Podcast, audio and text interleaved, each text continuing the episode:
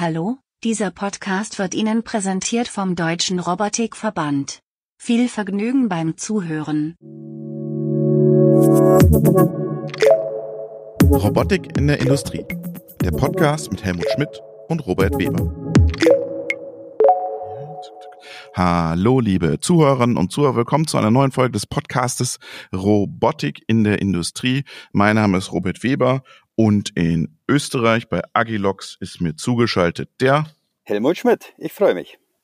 So, Helmut, wir haben heute zwei interessante Gäste von Artiminds da, nämlich den Andreas Hermann und den Dr. Sven Schmidt-Rohr. Dazu beim Hauptteil dann später mehr. Lass uns kurz einen aktuellen Teil machen.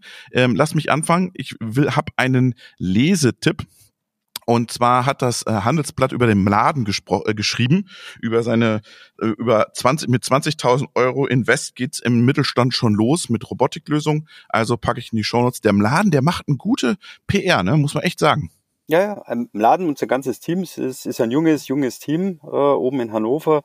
Äh, toll, toll unterwegs. Eine ähm, ne, ne coole, ne, ne coole Sache sind ja viele in dem Bereich der Plattform, äh, der Plattformen für Applikationen unterwegs ja, man muss einfach rührig, äh, rührig sein und das zeichnet ja Startups aus. Äh, und ich freue mich schon, wie es bei denen weitergeht.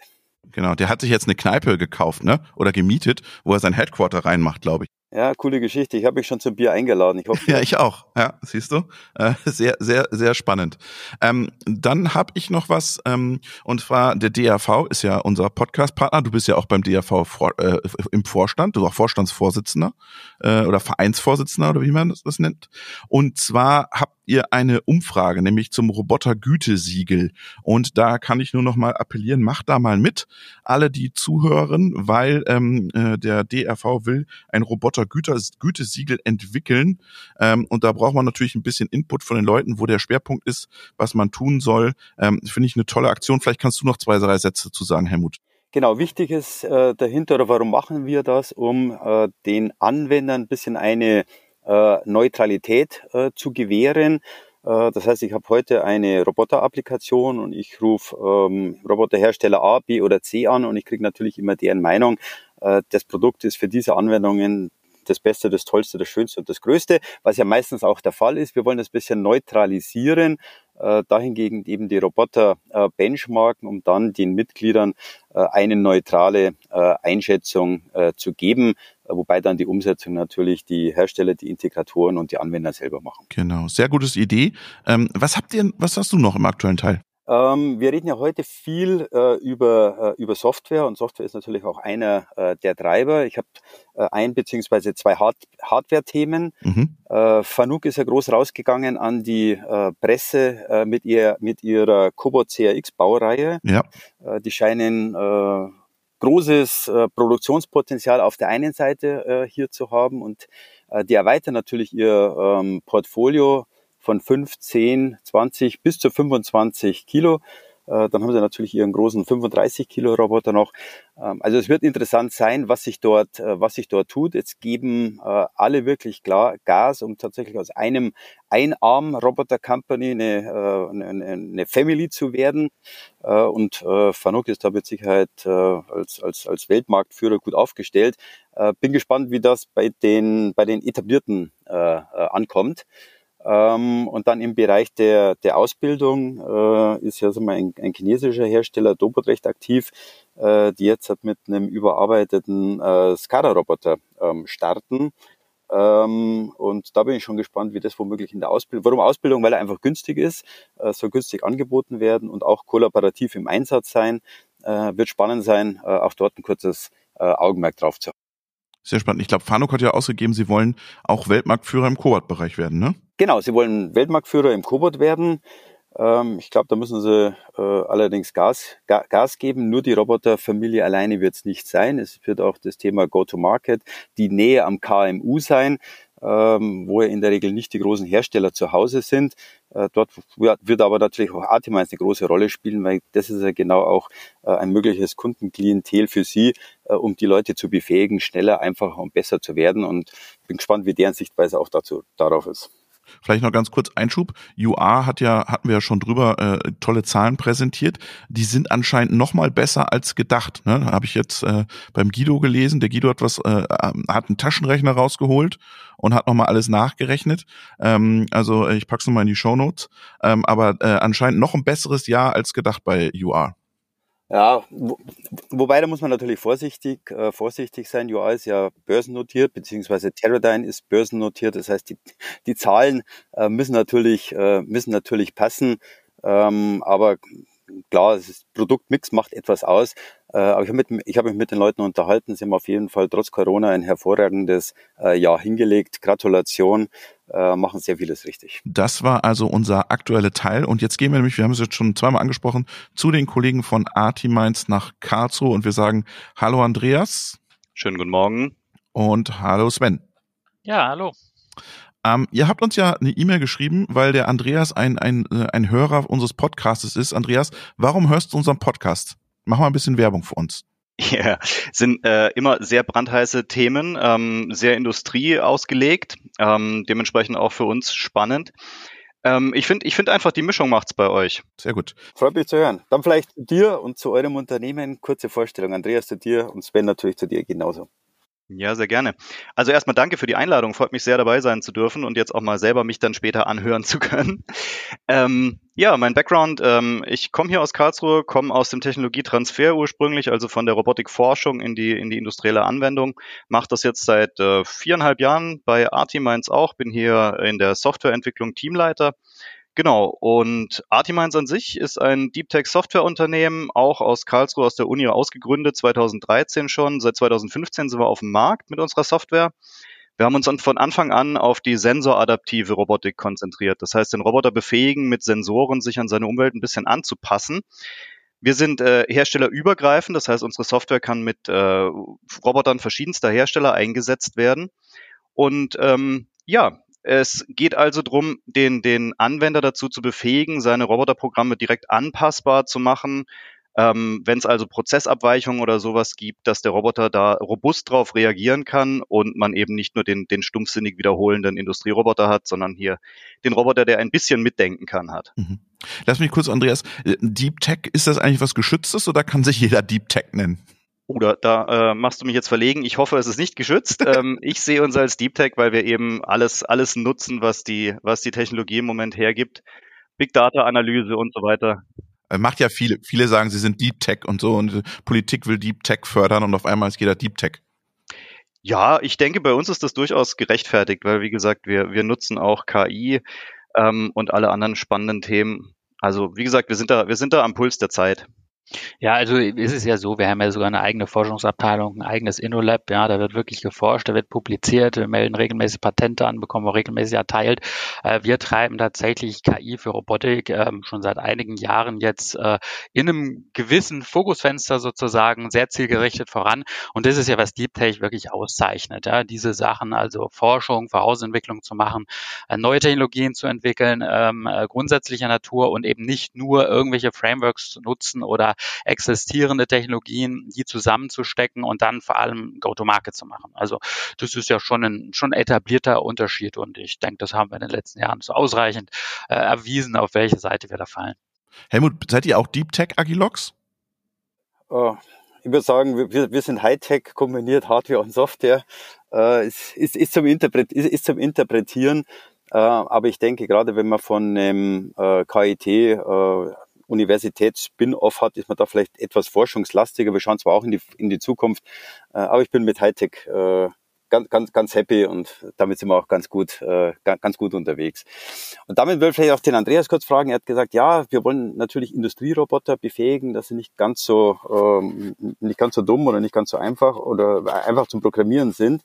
Ist für euch der Ansatzpunkt tatsächlich äh, der herkömmliche Industrieroboter?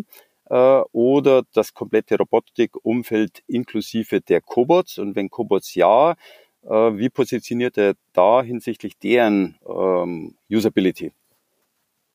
Ja, also wir, wir gehen ja schon die ganze Zeit diesen, diesen Spagat zwischen der intuitiven No-Code-Programmierung ohne Kompromisse machen zu müssen bei der Komplexität der Anwendung. Ähm, viele der Cobots, die jetzt auf den Markt kommen, die werben ja selber schon damit, dass sie ein besonders intuitives äh, Benutzerinterface haben, auch selber zum Teil gar nicht mehr mit, mit traditionellem Code programmiert werden müssen.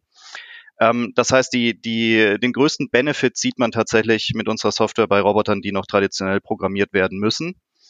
Ähm, und wir gucken dann natürlich auch auf den, auf den Markt, was so wirklich genutzt wird, wo, wo der ähm, aktuelle größte Nutzen eben ist. Und natürlich, die, die Cobots sind ähm, ein sehr spannendes Thema, was, was immer weiter wächst. Ähm, dementsprechend wird das in Zukunft mit Sicherheit auch noch spannend für uns werden. Aktuell konzentrieren wir uns eher auf die, auf die Industrieroboter. Hm. Wir, wir blicken gleich mit euch ein bisschen in die, in die Zukunft, aber ihr habt uns ja ein Thema reingeworfen, wo ihr sagt, das ist super spannend, da sind wir gerade dabei. Und zwar ist das das ganze Thema Teach-Punkte, die ich ja ähm, oft, ähm, wie soll ich sagen, händisch nachjustieren muss. Und da habt ihr jetzt eine Automatisierung entwickelt, Andreas, oder? Korrigier mich. Nein, das ist genau, genau richtig. Also bei uns ist es so, der, der Nutzer soll sich bei uns ähm, auf, sein, auf seinen Prozess konzentrieren können, den er umsetzen möchte. Industrielle Automatisierungsprozesse, Fügeprozesse, was auch immer. Er soll sich da eben nicht mit der, mit der Programmierung und dem, der Technik rumschlagen müssen, sondern möglichst schnelle Iterationen schaffen können, um seinen Prozess eben robust umzusetzen. Ähm, und ein, ein äh, wichtiger Aspekt dabei ist immer die, die Optimierung von irgendwelchen Schlüsselpositionen im Prozess. Ähm, jetzt ist es häufig so, dass diese, diese Schlüsselpositionen, da reichen ein paar äh, Zehntel oder Hundertstel Millimeter, reichen aus, um den Prozess eben stabil, robust zu machen, optimal zu machen. Und das ist händisch sehr, sehr schwierig, solche, solche Punkte rauszuoptimieren. Also mit reinem Hinschauen komme ich da nicht weit. Es gibt Prozesse, was weißt du nicht, Schleifprozesse, da sehe ich das noch nicht mal, da höre ich das vielleicht eher noch am Klang meines Werkzeugs, ob ich jetzt den Prozess, die Prozessparameter gut getroffen habe oder nicht. Dementsprechend schwierig ist es auch für Experten, solche ähm, feinen Justagen zu machen. Und das ist jetzt der Punkt, wo wir mit unserer Software ähm, zum, in, ins Spiel kommen. Wenn ein Anwender seine Anwendung mit der RPS, unserer Robot Programming Suite, umsetzt, dann ist es so, dass der Roboter zur Laufzeit schon annotierte Daten liefern kann. Das heißt, der, der, der Anwender programmiert seinen Prozess bei uns mit sogenannten Templates. Das sind so Art Puzzleteile, aus denen er seinen ähm, Fluss, seinen Programmfluss zusammensetzt und äh, die er dann die Parameter eingibt in diese Templates, geführt durch ein Wizard-System. Und das Schöne ist, dass unsere Software dann am Ende daraus den Code, den nativen Roboter-Code für den entsprechend genutzten Roboter generiert und diesen Code dann auch schon anreichern kann, ähm, um semantische Informationen, die während der Nutzung, während des Prozesses dann vom Roboter an unsere LAR gestreamt werden. Die LAR ist unser Learning and Analytics äh, for Robots Tool. Das ist eine, eine große Datenbank, Big Data. Die sitzt bei euch in Karlsruhe oder ist das eine Cloud oder was ist das? Es ist quasi Cloud-Technologie, die aber on-premise beim, beim Nutzer läuft. Also wir, wir sehen das äh, so am ehesten verortet in der Edge, im Edge-Computing. Das heißt noch einigermaßen nah am Shopfloor, nah am Roboter, weil da sehr große Datenmengen fließen zwischen Roboter und Datenbank. Ähm, ist aber on-premise, das heißt die Daten verbleiben beim, beim Nutzer. Und auf diesen Daten kann dann nachher eine, eine Analyse und eine Optimierung durchgeführt werden. Also natürlich sind die Daten auch dafür da, um, um Qualitätsmerkmale zu prüfen, zu persistieren. Das heißt, der Anwender kann am Ende seinen Prozess auch rückwirkend noch anschauen, ob da sämtliche Prozessparameter gut eingehalten wurden ähm, zur Qualitätskontrolle. Aber die Daten können natürlich auch dann herangezogen werden, um darauf dann Optimierungen zu machen. Und das ist der springende Punkt bei uns. Die Daten sind nicht einfach nur irgendwelche Rohdaten, sondern die sind schon semantisch annotiert. Wenn man mit der RPS programmiert hat, weiß man, an der Stelle hat man jetzt einen Fügeprozess, an der Stelle hat man einen Bearbeitungsprozess oder eben einfach auch nur ein Transferprozess. Das heißt, die Daten haben schon eine gewisse, eine gewisse sehr hohe Güte. Und dementsprechend ist es dann für unsere Tools, ähm, für die Machine Learning Algorithmen dahinter auch ähm, in Anführungszeichen äh, gut möglich, einfach möglich, diese Prozesse dann zu optimieren. Also ich kann sehr tief in die Daten reinschauen in meinen Prozess und kann dann dort dann auch Schlüsse draus ziehen, in welche Richtung jetzt irgendwas optimiert wird. Reicht euch denn die Datenmenge aus? Die, die dadurch eine Anwendung entsteht? Durch eine Anwendung vielleicht noch nicht. Ähm, das heißt, da müssen wir schon, um, um Tendenzen zu erkennen in den Daten, müssen wir natürlich auch mehrere Runs dann aufnehmen, mehrere Prozessdurchführungen. Dennoch ist es so, dass wir uns darauf konzentrieren, dass wir da nicht unsinnige Mengen ähm, benötigen von Runs, sondern wir konzentrieren uns auch darauf, das Ganze mit ähm, verhältnismäßig kleinen Datenmengen gut abdecken zu können. Jetzt würde ich äh, sagen, Helmut, das muss doch eigentlich schon in der Steuerung vom Roboter mitgeliefert werden, vom Hersteller. Warum muss ich mir da noch Artimines kaufen? Ich vermute, dass natürlich die äh, Vielfalt der Werkstücke oder das Wechsel der Werkstücke ähm, die Schnelligkeit ist, und das wäre nachher die, die Frage an den Andreas natürlich, es gibt ja Hersteller, die sich äh, jetzt halt mit äh, externen Hardware-Tools genau auf das Thema äh, Fügen, Schweißen, Polieren ähm, äh, fokussieren, ein bisschen einen anderen Weg gehen. Ähm, deswegen die Frage, ist die Annahme richtig, dass ich dahinter, da, dass ich insbesondere profitiere, wenn ich äh, unterschiedliche ähm, äh, Werkstücke beim, beim, beim Fügeprozess einfach ändere, um dann schneller zu sein, um das, Pro, um, um das Projekt hinzubekommen, oder wenn ich nur Nullpunktversetzungen oder Kalibrierungen habe. Das ist natürlich völlig richtig, was du sagst. Ähm, das ist genau auch eine der, der Stärken bei uns. Ähm, man könnte eventuell Teile von diesem Problem schon direkt auf der Robotersteuerung lösen. Wenn ich wirklich nur eine einzige Koordinate anpassen muss, dann gucke ich mir einfach die letzten drei Durchläufe vielleicht an und mache dann Mittelwert oder sowas. Dann kann ich das wahrscheinlich tatsächlich auf der Robotersteuerung auch schon lösen. Bei uns geht es aber darum, wirklich tatsächlich ähm, auch größere Trends zu erkennen, vielleicht auch Unterschiede zwischen verschiedenen Chargen von, von Werkstücken, die ich verarbeite. Ähm, da also auf die, auf die etwas äh, breitere ähm, Masse Dinge drin zu erkennen und über, bisschen längere Zeiten Dinge drin zu erkennen. Ähm, und deswegen benötigen wir diese große Datenbank im Hintergrund. Und da ist dann der Roboterhersteller mit seinem äh, Controller meistens auch schon raus. Ähm, es geht ja bei uns auch darum, dass wir auch noch weitere Sensoren einbinden können, zum Beispiel die Kraftmomentensensoren. Und da fallen tatsächlich so viele Daten an, dass das kann ich auf dem Controller an sich schon gar nicht mehr verarbeiten. Mhm. Jetzt mal, wenn du fokussierst deinen Käufer, ähm, warum implementiert man das nicht sofort in das in die Robotiksteuerung des des des äh, des Roboters und muss das nochmal extra bei euch kaufen? Also der, der Unterschied ist ja, kommt ja tatsächlich hauptsächlich durch die Programmierung. Mhm. Wir nutzen ja bei uns auch, also da, das Besondere an der, an der RPS-Lösung ist, sie brauchen keinen, ähm, der, der Anwender braucht keinen weiteren PC noch neben seinem Roboter. Das läuft alles nativ auf der Robotersteuerung. Wir nutzen da ähm, die, die Tools der Roboterhersteller komplett aus. Deswegen ist es auch immer optimiert auf die einzelnen Hersteller. Das heißt, er merkt gar nicht, dass er euch nutzt? Im Endeffekt merkt der Roboter nichts davon, dass er mit äh, der RPS programmiert wurde. Okay. Und der Anwender? Der Anwender merkt das natürlich, ähm, einfach durch, den, durch die großen Benefits, die er bei der Programmierung durch, durch uns äh, rauszieht. Das heißt, die Kunst liegt, liegt auch bei uns in der Software, dass eben diese semantisch annotierten Daten am Ende schon abfallen, damit ich überhaupt die Optimierung durchführen kann, von denen ich hier spreche. Jetzt hast du gesagt, dann machen wir einfach Machine Learning darüber so. Ja? Was, was nutzt ihr da für, für, für Algorithmik? Ist das was selbstentwickeltes oder ähm, äh, ist das was, was, wir, was man kennt? Das sind zum großen Teil auch etablierte ähm, Modelle, die wir da nutzen. Aber äh, wie das Sven vorhin schon erwähnt hat, unsere, unsere Forschungshausinterne Forschungsabteilung ist dann natürlich auch dran, noch ganz neue Dinge zu entwickeln. Aber die, die Trendanalysen und die, die Ausreißerdetektion und so weiter, das sind, das sind durchaus im Machine Learning ähm, etablierte Herangehensweisen, die wir da nutzen. Das Interessante jetzt bei dieser Teachpoint-Optimierung, wie wir das machen, ist, wir, wir schließen den Kreis jetzt von der Online-Welt. Also wir haben die Prozessausführung auf dem Roboter, streamen die Daten in unser Backend, analysieren sie dort und jetzt können wir inzwischen auch den Kreis wieder schließen und diese, diese diese Optimierung wirklich online durchführen, indem wir dann noch eine SPS mit einsetzen, mit in den Kreis reinbringen. Das heißt, die SPS ist so unser, unser Brückenkopf, der dann von der, von dem Daten-Backend wiederum in die Online-Welt, ähm, den, den Kreis schließt. Und ähm, das ergibt dann eben ganz, ganz spannende Spielweisen noch, dass wir also im Hintergrund losgelöst, entkoppelt von der Live-Ausführung, dann Optimierungen, auch rechenintensive Prozesse fahren können und dann die Ergebnisse von der SPS wieder abgerufen werden und dann live in das Roboterprogramm wieder eingespielt äh, werden können. Mhm. Und trainiert ihr das Modell immer wieder nach? Das ähm, Modell, wenn es eingesetzt wird, wird auch nachtrainiert, ja. Mhm. Genau. Und dabei, dabei können dann auch durch zusätzliche Daten vom Roboter, wenn man jetzt noch einen RFID-Laser oder irgendwas an seinem Roboter hat und einzelne Bauteile, Werkstückträger zum Beispiel erkennen kann, dann kann man auch Optimierungen spezifisch pro Werkstückträger dann erzeugen. Das heißt, wenn in meinem Prozess irgendwie 100 Werkstückträger immer wieder durchiteriert werden, dann weiß ich, okay, Werkstückträger Nummer 17 hat irgendwie ein Problem, da gibt es eine Abweichung, der ist leicht schief oder sowas. Dann kann sich der Roboter schon spezifisch auf diesen Werkstückträger einschießen sozusagen und sein, sein Programm darauf optimieren. Aber kann ich dann, äh, Andreas, ähm, äh, etwas weiter gedacht, äh, zu sagen, okay, ich habe heute ein Werkstück, das, ist 50 mal 50, äh, das wird, äh, das wird bearbeitet. Ähm, äh, ich habe selbstlernendes System, habe meine Abweichungen. Ich wechsle morgen auf ein Werkstück äh, 53 mal 53 und muss nichts mehr programmieren, sondern es liest nur noch die, die Daten, äh, die, Ab die Dimensionen und Abmaße mit ein. Äh, und im Hintergrund ähm, allokiert sich der Prozess von, von alleine und dann auf 70 mal 30, dass ich tatsächlich ähm, in meinem Hintergrund einfach Daten abrufe, die ich gelernt habe. Ist, ist das nicht vorstellbar?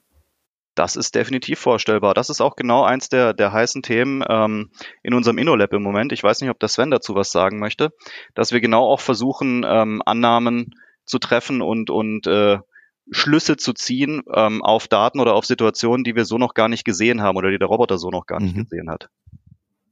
Sven, jetzt musst du mal ran. Genau, weil dann bin ich ja wirklich im No-Code-Programming und ich lege nur noch das Werkstück ein und kann mit den Daten auch proaktiv was nutzen. Deswegen, Sven, würde mich sehr interessieren, ja, also Helmut, äh, du sprichst ja schon das, genau dieses Thema in Richtung Zukunft an. Äh, da würde ich vielleicht nochmal ganz kompakt ein bisschen ausholen. Ich meine, äh, das ist ja, glaube ich, allen bewusst, wo das Fernziel liegt für das ganze Thema, das ist die autonom, autonome Fabrik, ja, und das sind im Endeffekt dann Automatisierungssysteme, die sich komplett selbstständig einrichten, ne? die einfach ähm, die Daten aus dem CAD, aus dem PLM-Backbone bekommen, über die Werkstücke, über den Prozess, die gewisse Hardware vor Ort haben, Roboter, Endeffektoren, noch ein paar andere Sachen und sich dann auf Basis der Gegebenheiten dann mit Sensoren, allem drum und dann selber konfigurieren. Ja. Ähm, äh, idealerweise kriegen sie ein bisschen sozusagen Anleitung von ähnlichen Anwendungen, die irgendwann mal andermal oder in einer anderen Fabrik gelaufen sind. Und dann ist es ein bisschen wie beim Menschen. Da gibt es jemanden, der, der kennt das Thema schon, der lernt neuen Menschen ein und den Rest überlegt sich der Mensch selber und sieht, was er da macht. Das ist, wo das Fernziel ja ist. Der Punkt ist nur, der Weg dahin, der ist nicht so ganz, ganz geradlinig. Den muss man Schritt für Schritt gehen. Und zwar gibt es da eigentlich zwei Säulen. Es gibt ähm, die technologische Säule und es gibt die Infrastruktursäule. Ähm, das, wo Helmut jetzt ja gerade schon drüber gesprochen hat, ist eigentlich so die technologische Richtung. Da geht es darum, Schritt für Schritt vom No-Code-Programming ist es ja eigentlich am Anfang zum No-Programming zu kommen. Ja? Also das System ist wirklich autonom, äh, muss nicht mal eingelernt werden, sondern äh, richtet sich selber ein. Ähm, und wir haben da schon eigentlich von Anfang an, ähm, deswegen heißen wir auch Artiminds und nicht irgendwie Easy Programming oder so Robotics, sondern Artiminds, dieses Thema Artificial Minds, also KI-Systeme, die sich selbstständig dann einrichten, war immer unser Fernziel. Das war aber auch immer unsere Philosophie, das Schritt für Schritt zu gehen. Und da war eben der Start mit dem No-Code-Programming, dann die Datensammelinfrastruktur und Aufbereitungsinfrastruktur. Jetzt das Thema die Teach-Punkte immerhin, also eine großräumige Optimierung über viele Zyklen. Ähm, ein spannendes Thema sind ja zum Beispiel unterschiedliche Werkstückträger oder Chargenwechsel, wo sich dann die Anlage selbstständig zumindest auf die Veränderung über viele Takte hinweg einrichtet. Ne? Das ist ja genau so einer der Business Cases, wo wir jetzt auch gerade Kunden haben, äh, die damit jetzt äh, in die, in die Serienproduktion gestartet sind oder starten ähm, äh, dass da so eine gewisse Intelligenz zumindest ist für Anpassung. Und der nächste Schritt, und da kommen wir eben zur Zukunft, ist dann mehr Parameter, äh, sich selber äh, sozusagen zu lernen und zu optimieren. Eben nicht nur Teachpunkte, sondern auch Geschwindigkeiten, Beschleunigung, ähm, Kräfte also mit kraftgeregeltem Fügen ähm, auf Vision, äh, 3D-Vision und ähnliches zu reagieren. Und das ist das, was wir jetzt ähm, ja dieses Jahr und nächstes Jahr Schritt für Schritt kommerzialisieren werden, wo wir jetzt eben eine sehr ausgefeilte äh, Deep Learning-Architektur entwickelt haben, die sich mit unserem äh, klassischen äh, Programmiermodell sehr schön kombiniert und sehr, sehr gut äh, zusammen funktioniert, ähm, wo dann eben ja beim Ramp-Up auch nur vielleicht 100 Läufe, die auch nicht der Mensch vormachen muss, sondern die kommen dann automatisch automatisch aus dem, aus dem, aus dem Anlauf ähm, sich einrichten kann. Und wir sind eben auch an Entwicklungen dran, jetzt eben genau das, was Helmut gesagt hat, dann auch einen Schritt weiter. Das ist aber noch ein bisschen äh, raus, dass ähm, das Programm sich aus Hintergrundinformationen wie Geometrie und Vorwissen aus dem CAD, aus dem PLM Backbone, aus äh, ähnlichen anderen Prozessen dann selbstständig einrichtet. Ähm, da wird man aber auch noch einiges für, für brauchen. Da Stand der Technik braucht dann noch das ein oder andere Jahr, bis man zu dieser ganz, ganz autonomen Robotik kommen wird. Ähm, generell äh, müssen da auch viele Systeme zusammenspielen. Und da würde ich vielleicht an der Stelle auch gerne nochmal zur anderen Säule, nicht zur Infrastruktursäule kommen. Lass mich noch eine Frage, Sven. Ist das dann ein Reinforcement-Ansatz, den ihr da fahrt? Ja, es ist eine, eine, es ist eine Art von Reinforcement Deep Learning, aber mit einer ähm, Priming aus ähm, vorhandenem äh, Modellwissen, also aus, aus sagen wir mal, einem groben ähm, Vormodell ähm, und das wird dann ähm, verfeinert ähm, durch die Realdaten, weil in der Robotik ist ja immer das Problem, wo bekommt man denn die großen Datenmengen her und in der Praxis hat man die nicht. Also man kann nur ein Transfer Learning machen im Endeffekt. Man braucht ähm, äh, vorbereitete Modelle, die das gut approximieren, das Problem, äh, bestimmte, äh, bestimmte Prozesstypen, bestimmte Anwendungsfälle. Und dann kann man die mit den paar Dutzend, wenigen hundert Läufen, die in so einem Ramp-up ähm, zur Verfügung stehen, dann, dann, dann hochfahren. Aber natürlich kann man das dann auch nutzen für die, für die ständige Weiteroptimierung. Und da hat man natürlich gegebenenfalls dann auch viele Runs, Tausende, Zehntausende und mehr. Bevor der Sven zur Infrastruktur kommt, habe ich noch mal eine kurze Frage an den Sven. Ähm, ich bin ein absoluter ähm, äh, Träumer oder Verfechter von dem Thema ähm, äh, Do-it-yourself und dann hilft natürlich euer äh, euer Ansatz ähm, ähm, her hervorragend, äh, überhaupt nichts mehr tun zu müssen, nur noch äh, die Daten äh, übers PDM einzulesen. Äh, meine Frage dazu ist, ähm, wer sitzt dort äh, näher dran? Ich oder ein, ein, ein Roboter, ein Roboterhersteller, der sagt, okay, ich habe äh, heute 100 äh, Anwendungen für Schweißen, Polieren, Maschinen beladen und das ist Roboterhersteller A, B und C. Äh, und ich ähm, designe mir dieses Modell, weil ich an den Daten schon dran bin. Äh, oder wie steht ihr euch, die jetzt nur von der Software kommen, damit im Gegen, im, im, im, im Wettbewerb? Bis dato haben sie ja die Roboterhersteller nicht hingekriegt. Wie, wie, wie siehst du das, die Positionierung, um genau diesen Weg zu gehen? Ja, also ähm, da, Helmut, das passt schon gut in Richtung Infrastruktur, ja, aber ich gehe jetzt erstmal wirklich auf deine Frage ein, weil das ist für mich de definitiv schon eine Mischung aus, wie sich äh, die Infrastruktur und der Markt entwickeln wird. Ich glaube, dass tatsächlich das Thema Plattformen da in dem Thema schon äh, relevant werden wird und ähm, die Plattformen werden vielleicht nicht ganz so monolithisch sein, wie wir das aus anderen Bereichen der IT und so kennen, aber dass natürlich da jemand diese, diese Softwareinfrastruktur liefern muss, die die Edge verbindet, die die Cloud verbindet, wo auch Sachen drüber laufen, das PLM anbindet.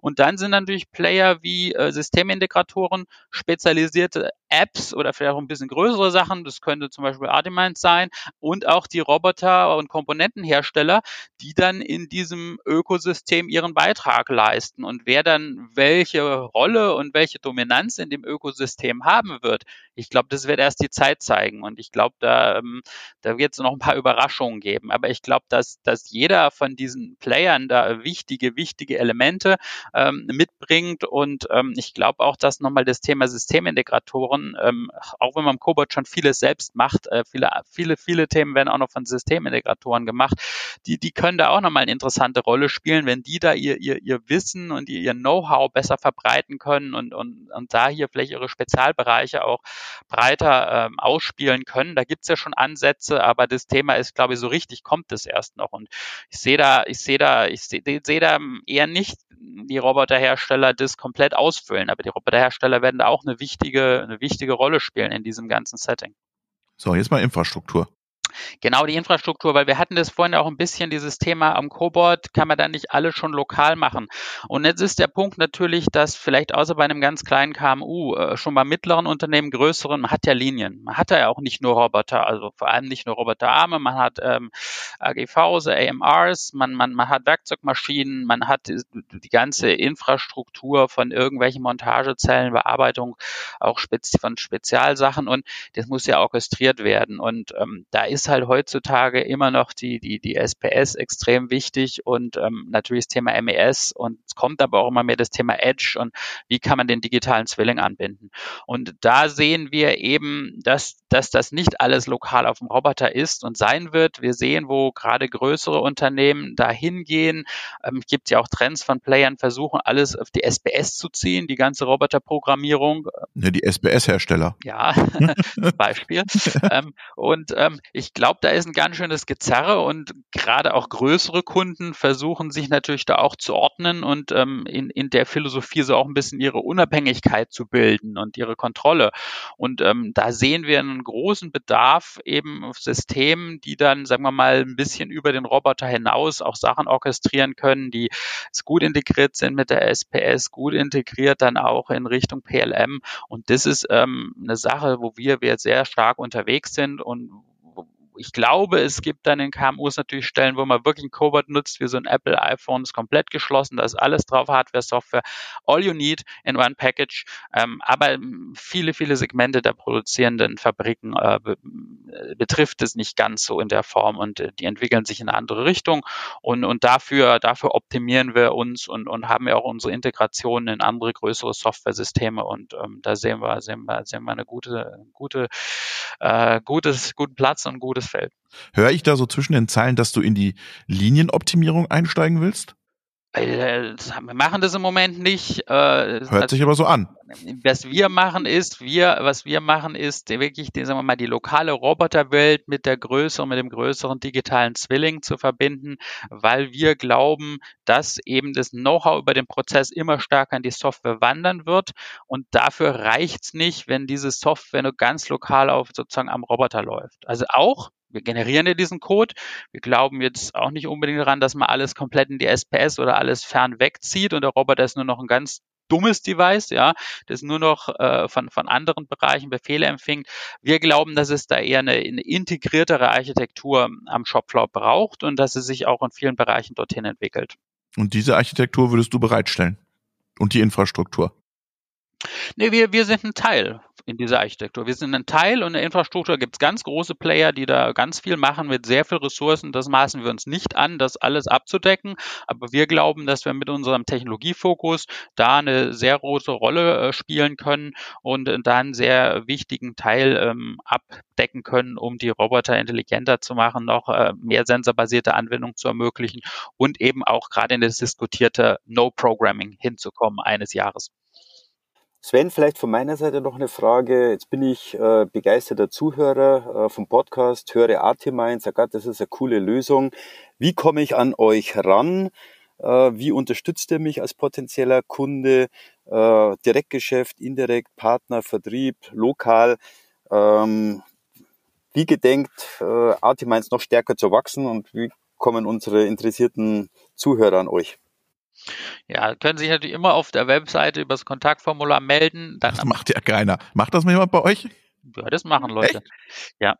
Ähm, und da dann vor allem die Online-Demo. Ja, wir machen jetzt, haben jetzt immer so Sammeltermine mit einigen Kunden jede Woche, ja, oder einigen Interessenten. Üblicherweise Kunden brauchen das dann nicht mehr, die, da sind wir dann schon tiefer, wo wir dann auch mal die Software äh, vorstellen. Da kann man dann auch Fragen stellen. Ähm, das ist eine schöne, schlanke, interaktive Online-Session.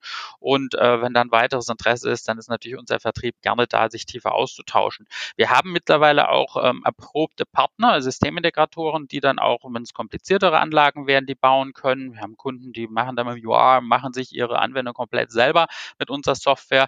Da gibt es die volle Bandbreite. Wir haben auch äh, Distributoren, die auch unterstützen können. Das ist dann natürlich gerade auch fürs Ausland wichtig. In, in, Deutschland können wir natürlich auch selber, haben aber auch gute Distributoren, können wir aber auch äh, selber ähm, ähm, unterstützen. Sind wir dann gerne vor Ort, äh, stehen wir zur Verfügung. Und ganz wichtig, wir haben eine eigene Dienstleistungsabteilung. Da sind ähm, einige Ingenieure, die dann auch für sehr komplizierte Prozesse im Bereich Oberflächenbearbeitung, im Bereich Bereich Montage, gerade auch biegeschlaffe Teile, große Toleranzen, dann auch mal so ein Konzept äh, zusammen mit dem Kunden äh, untersuchen können, da einen prototypischen Aufbau entwerfen, nur zu zeigen, dass der Prozess geht, wenn das sonst noch nie jemand irgendwo so einen Prozess gelöst hat.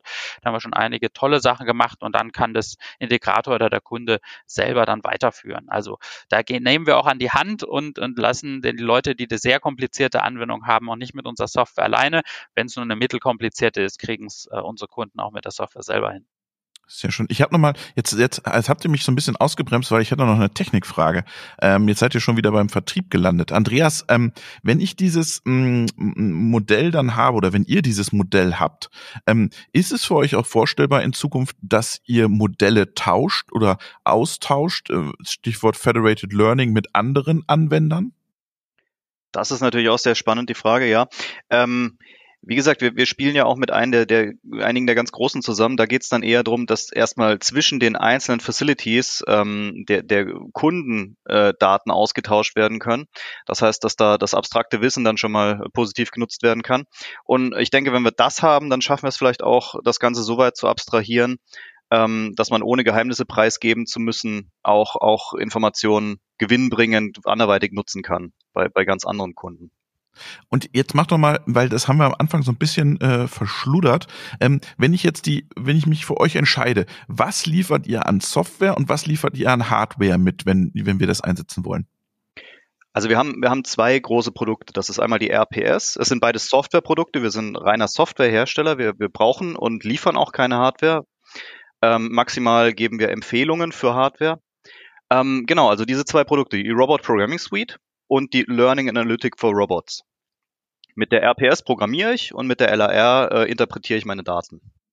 Und ich hänge mich dann aber online an euer Edge oder an euer Cloud-Infrastruktur dran. Also die LAR läuft, wie gesagt, on-premise ähm, beim Kunden, beim Anwender auf, auf einem Server. Das ist das Server-Backend. Und die RPS läuft auf meinem Programmiergerät, auf meinem Laptop. Die RPS integriert ja Online- und Offline-Programmierung. Das heißt, ich kann an meinem Arbeitsplatz in Ruhe im Büro meine Programme vorbereiten, meine Zelle auslegen. Wir haben auch Erreichbarkeitsanalysen und so weiter und so fort. Das mache ich alles offline. Dann geht's nahtlos in die Online-Programmierung über. Ich gehe zu meinem Roboter, schließe mich da per Ethernet-Kabel an meine Robotersteuerung an, kann dann Punkte nachteachen direkt am echten Roboter ähm, und was wir jetzt inzwischen auch haben, ist ein sogenannter ähm, Disconnected Mode. Das heißt, wenn jetzt in meiner Anwendung in der Nachtschicht irgendwas auftritt und ich muss da eingreifen in meinen Prozess, nochmal Punkte abändern, dann kann ich das direkt am Roboter-Panel wieder machen, weil wir ja in der nativen Roboter-Programmiersprache unseren Code erzeugen. Und diese Änderungen, die dann in der Nachtschicht vielleicht gemacht wurden, auch wieder direkt in, mein, in meine RPS zurückführen am nächsten Tag, wenn ich dann wieder den Laptop vor Ort habe. Sven, lass uns nochmal, du hast, wir haben gerade vor zehn Minuten schon bisschen über Zukunft gesprochen. Wo entwickelt sich Artimines hin? Was ist, welche Themen habt ihr noch auf dem Schirm? Äh, lass mal deine Schublade so ein bisschen auf. Naja, also in die Richtung, ich hatte ja gesagt, es gibt die Technologiesäule, es gibt die Infrastruktursäule und beide äh, führen eigentlich zu dem Ziel, äh, Automatisierungsprozesse äh, überwiegend in Software abzubilden und über die Software auch äh, zu steuern, weil es doch ähm, in vielen Anwendungen heutzutage noch sehr viel Sondermaschinenbau gibt ja, für, für Automatisierung und die einfach die Flexibilität ähm, äh, behindert. Und darum geht es eben der Sensoreinsatz, äh, 3D-Kameras vor allem, aber auch 2D-Kameras und Kraftmomentensensoren ermöglichen halt den äh, Hardwareaufwand in den Sondermaschinenbau in vielen Anwendungen dann massiv zu reduzieren. Ähm, und dann geht es eben, wenn diese Prozesse eben in, in der Software liegen, sind eben genau die Themen, die ihr auch eben schon diskutiert habt. Das erste, woher kommt schon das Vorwissen? Eben so Sachen wie Austauschen von Wissen. Wir sehen immer ganz stark erstmal das Thema innerhalb größerer Companies, weil wir merken doch die Bereitschaft zwischen Companies zu tauschen ist doch in der Produktion, zumindest bei mittleren und größeren Firmen, immer noch relativ niedrig. Das ist eine ziemlich sehr konservative Industrie. Ich glaube, das wissen wir alle. Irgendwann wird es kommen, aber ähm, erstmal ist es überhaupt froh, wenn schon die Fabriken überhaupt sich nicht miteinander streiten. Und wenn die Werke gegeneinander spielen. So. Genau, genau. Wenn die zumindest mal zusammenspielen. Ähm, das ist das eine Thema. Und ähm, natürlich äh, unsere aktuellen Entwicklungen, hatte ich ja schon gesagt, dass wir jetzt das äh, Selbstlernen von Parametern immer weiter ausdehnen. Das ist eben ganz, ganz stark äh, im Moment Moment, äh, also die Machine Learning Methoden, da breiter auch kommerziell ins Feld zu führen, die wir jetzt schon seit einigen Jahren in der Vorentwicklung äh, prototypisch äh, sehr ausführlich erprobt haben. Und dann natürlich das Thema Anbindung an diese Infrastrukturen ähm, zur Edge, äh, zur, ähm, äh, zum PLM ähm, und dann perspektivisch auch zur breiteren Cloud, ähm, zum Rechnen, zum Austauschen. Da sind wir ein bisschen, einfach noch ein bisschen zurückhaltend mit der Cloud, nicht wegen technischen Gründen. Unsere Software ist komplett cloud-ready, wir sprechen ja mit den Kunden, so viele sind da noch so vorsichtig. Das Thema Cybersecurity, Datensouveränität, Anbietersouveränität, das ist ein Riesenthema. Und ähm, auch bis hin, ich, wie gesagt, KMUs sind da oft entspannter, was das angeht, weil die haben andere Sorgen, die wollen, dass es überhaupt funktioniert, aber schon ab einem mittleren Unternehmen ist es einfach im Markt ein Riesenthema und da muss man einfach aufpassen. Eine Seite, was geht, was ist vielleicht IT-technisch modern und das andere ist, was akzeptieren die Kunden. Aber auch das wird dann irgendwann kommen. Ne? Wird dann irgendwann die Akzeptanz auch breiter werden und ähm, ähm, da schauen wir, dass wir unsere Systeme so entwickeln, dass sie eben genau dieses Thema Souveränität und Cybersicherheit auf der einen Seite äh, mit den Technologiemöglichkeiten irgendwie möglichst gut in den Kompromiss setzen. Super, vielen, vielen Dank, lieber Andreas und vielen lieben Dank, lieber Sven und schöne Grüße nach Österreich, lieber Helmut. Super, war sehr interessant. Ich sage danke, Andreas und Sven und Robert natürlich. Vielen Dank. Ja, vielen Dank auch von mir.